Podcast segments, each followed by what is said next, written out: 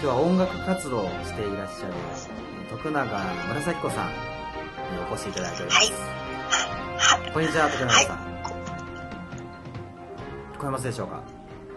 あ、はい、ありがとうございます。えー、徳永紫子です。通称さっこと申します。よろしくお願いします。ます。あの紫子さんはいろいろなあの音楽活動ですとか、あのはいあと、えー雅楽というのをやってらっしゃると思うんですけど、日本中飛び回ってらっしゃると思うんですけれども、はい。はい、あのその雅楽っていうのは一体どのようなものなのか、よろしければ教えていただいてもよろしいでしょうか？はい、わかりました。えー雅楽というのはですね、はいえー今から1300年以上前から、はい。えー行われてる、えー1300音楽で、え、はい。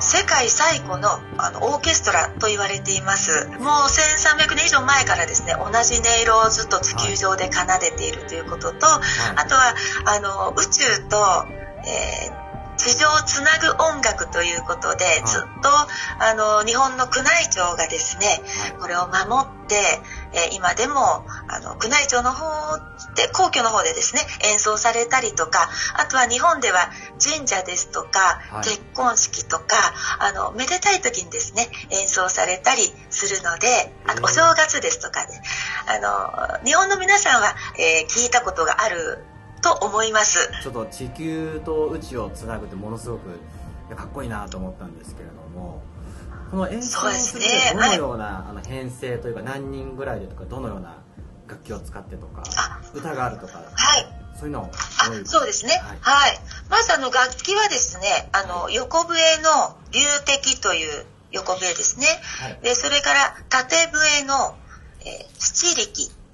そして、えーあの、細い竹が何本も集まってできている小という、あの、この三つが三管と言います。管楽器です。はいそれからあの打楽器の方が大太鼓、そして小鼓という鉄筋をチリンチリンって鳴らすんですけど、い小鼓。そしてカッコ。カッコっていうのはあの日本の鼓の音に似てるんですけども、はいえー両方の面をバチでスティックで叩くカッコ。これがあの打楽器ですね。はい。で、でそしてもう一つあの、弦楽器が琵琶と、えーはい琴があります。はい。で、全員で奏でられるとですね、そうですね、あの、流的横笛の人も3人いたりとか、小の人も3人いたりとかしますので、えー全部で15人から20人ぐらいで、あの、正式なものは演奏されます。でその、はい、すごいですよね。で、その他にですね、えーあとあの、このオーケストラ雅楽に合わせて舞楽と言いまして、舞があるんですね。はい踊りこれもあの、ゆ踊りですね、はいそうです、そうです。それもゆっくりゆっくりと入ってきて、ゆっくりゆっくりと動きがあって、そういった、あの、厳かな、あの、神聖な、あの、踊りがあります。はい。これをえ総称して雅楽っていうことであります。あはい。そうなんですかいやなんかかっこいいですねそのさっこさん紫子さんはあのどのような、はいあのパートというか担当してらっしゃるんですか？はい。私はあの、カッコと言いまして、あの、打楽器なんですけども、ちょうど先ほど言いました鼓、日本の鼓を台に置いて、両方からスティックで叩くんですね。はいタンタンタンタンタンタンタンタンとかって。で、これが実はその雅楽の中の指揮者だそうです。そこの、あの、カッコという太鼓を担当して叩いてます。あそうだったんですか僕あの紫子さんとやっぱり 歌というイメージがありましたのでその打楽器などもやってらっしゃるんですねはい。あの、いろんな成り行きでですね、あの、はい雅楽やるようになって、びっくりしてます。実はあの、2年前にあの、この雅楽、私が所属しているところが、陸町会と言いまして、はい。あの、岐阜県の美濃加茂市の、はい。えー、大田塾、えー中山道大田塾のところにその、えー陸町会っていう NPO 法人があるんですけども、そこの雅楽の、えー先生にですね、お誘いを受けまして、えーあの、最初はここの雅楽のイベントの中で日本の歌を主人と一緒に歌ってたんですね。はい雅楽の演奏される前後で日本の歌、例えばあの、灘そうそうとか、はい千の風になってとか、ああいった日本の歌を歌って、で、それで雅楽の方へどうぞってやってたんですけども、2年前にあのインドに行くことになりまして、雅楽のメンターで。はい。ねあの、いはい、インドの、インド政府からの要請で、雅楽で来てくださいということになって、はい。で、でですね、そこからですね、あの、急遽雅楽もやるようになりました。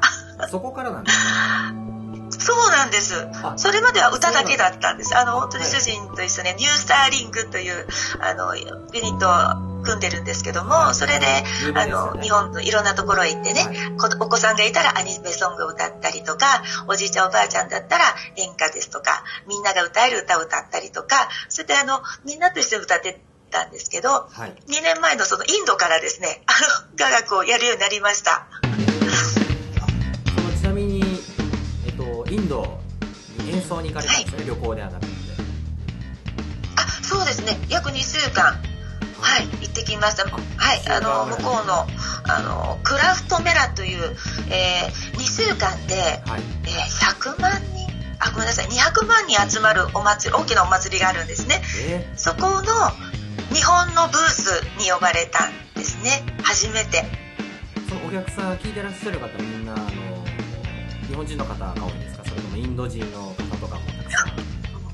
もちろん、もうインドの方と、あとあの、世界的なお祭りなので、はい。もういろんな国の方ばかりです。日本の方は私たちのブース以外は会わなかったですね、当時。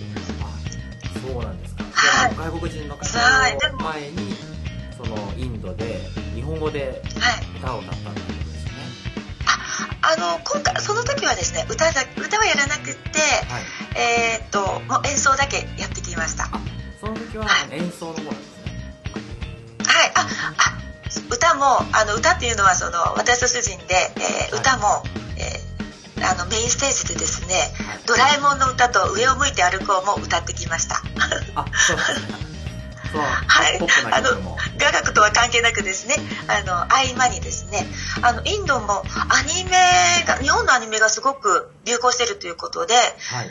あの、会場の人たちにいろいろリサーチをしたら、ドラえもんがダントツみんな知ってるということで、それであの、はい、ドラえもんの歌を歌ったら2000人以上いらっしゃったんですけど、会場、メインステージ。はい。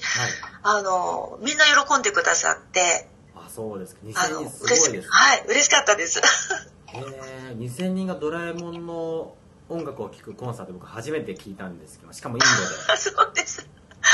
それは本当そうですよね。に珍しいというか、貴重なあ体験というか、はいすごいですね。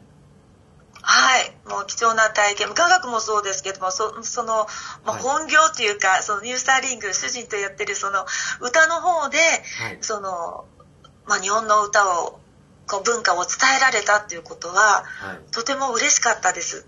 へえすごいですね。はいその貴重な体験でした。はい。えっと、滞在中の何か面白いエピソードですとか、どな、はいどんな感じですか？インド滞在中。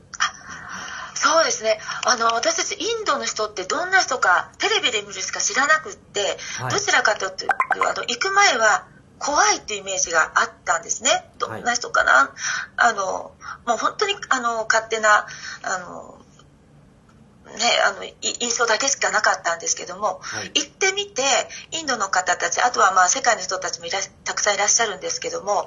すっごく礼儀正しいというか、あと、あの、お子さんをみんなね、連れてく来てくださってても、お子さんに、あの、例えば私たちが、あの、折り紙を折って差し上げると、はい。あの、お父さんお母さんがちゃんとありがとうって言いなさい、ありがとう言って言いなさいってきちんと教育もされてるし、あの、一つ一番思ったのが、あの、騒いでるお子さんがいらっしゃらなかったですね。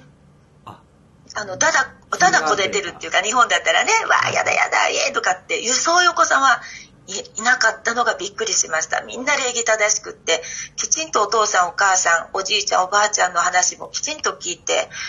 あすごい国だなと思って、もう大好きになりました。へえ、あ、じゃあもうまた行きたいなっていうあまた行きたいです。あーそうです。本当に。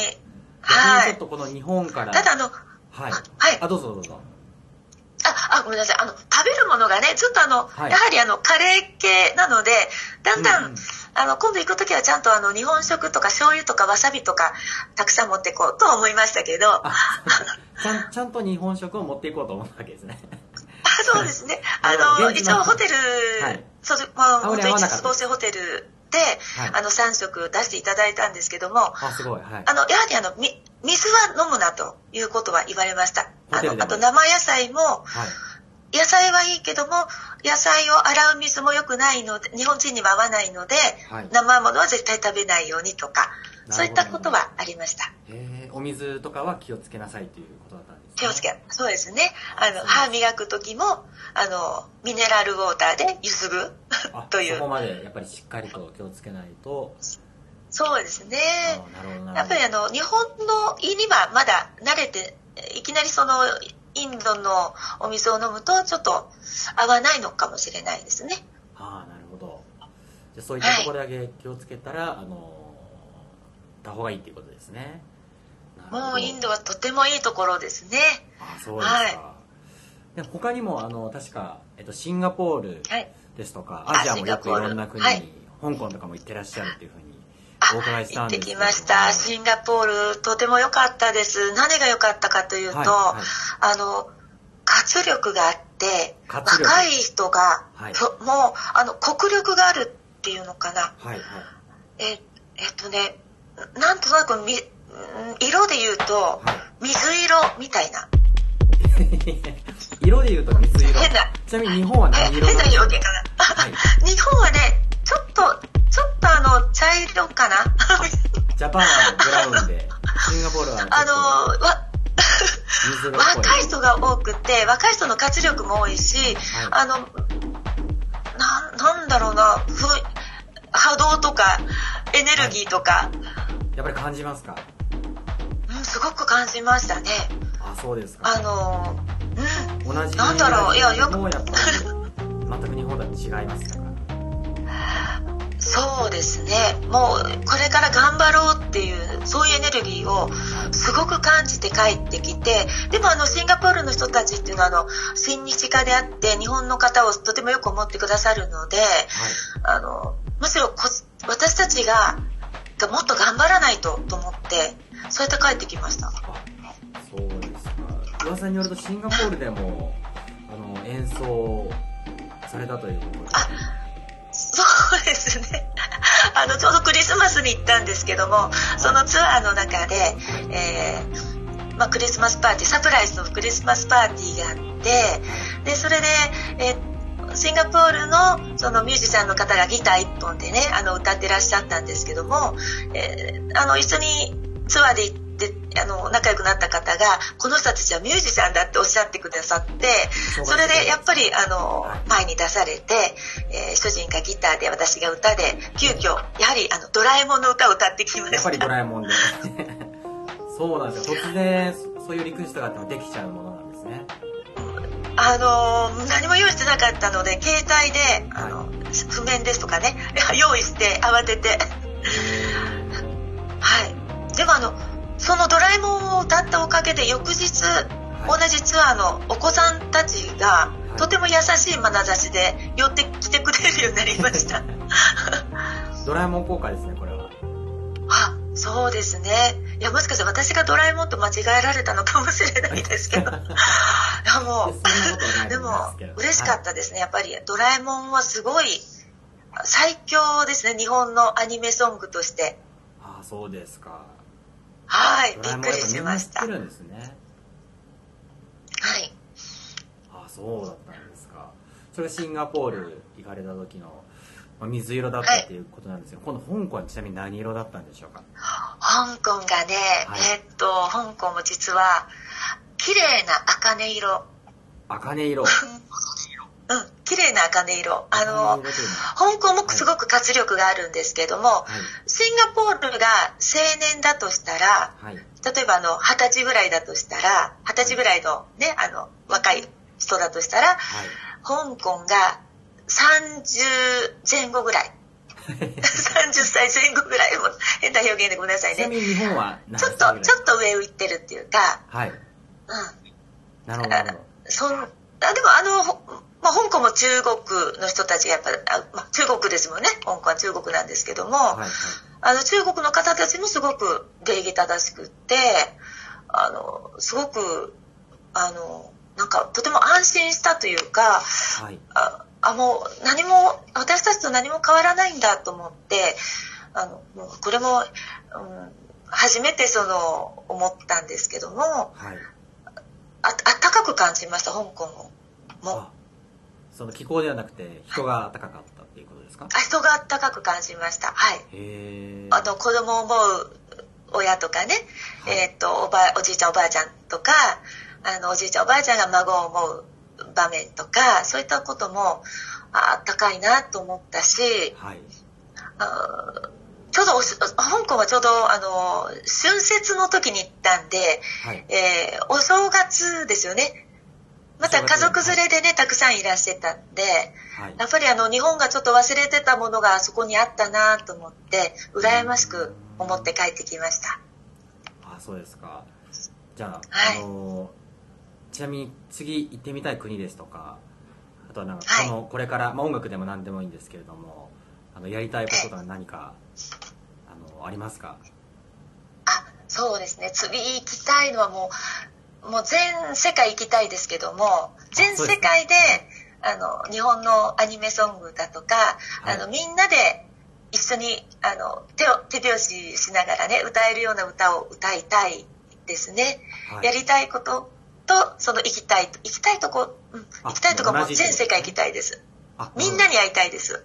へえ、旅をしながら音楽もその伝えていって、で、行ったことない国にも行ったりして、ちなみにちょっと話変わってしまうんですけれど、あの、はいはい、小野洋子さんに、あの、会ったことがあるっていうことだったんですけれども。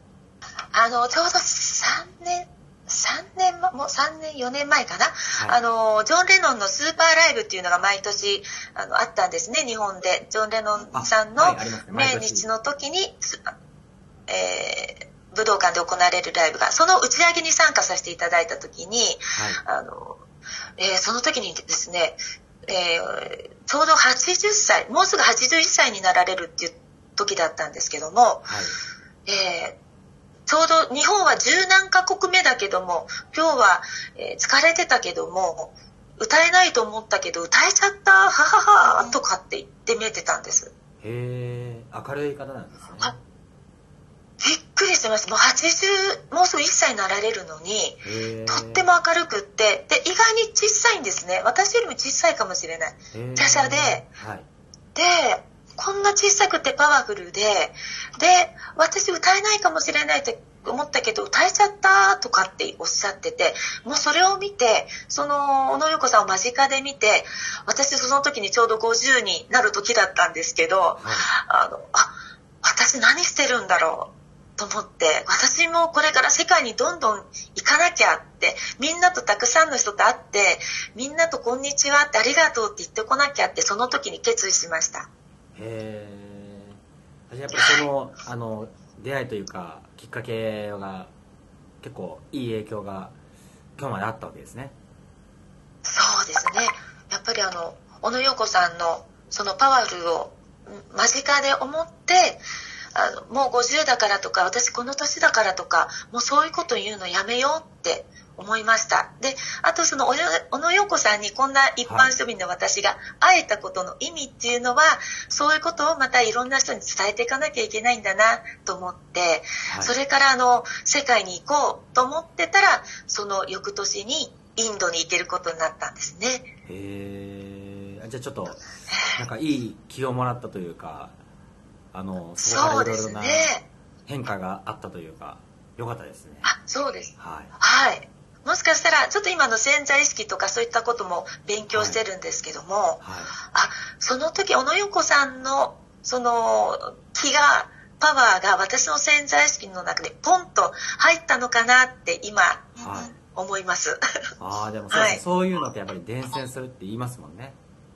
あそうですね。うん、であの私また海地君に出会えたことも、はい、もうその第二ステップとして世界に行けるあの世界に行くということもその海地君に出会えたことで、はい、あの広がったのであの海地君には大変、えー、おあの感謝してます。いえいえいえもうあの 僕も村崎子さんに会うためにいつも元気をあのもらってますので。はいそうね、本当ありがとうございます。こんな、とんでもない こんなって言っていいですよ。こんな私でもね、あの、いつも誠実に接してくださって、いろんなことを教えてくださって、で、かいじくん本当にあの、自分が今、今まで見てきたこととか、感じてたことを、もう素直に率直に話してくれるので、はい、とても勉強になっています。いえいえいえ、とんでもございません。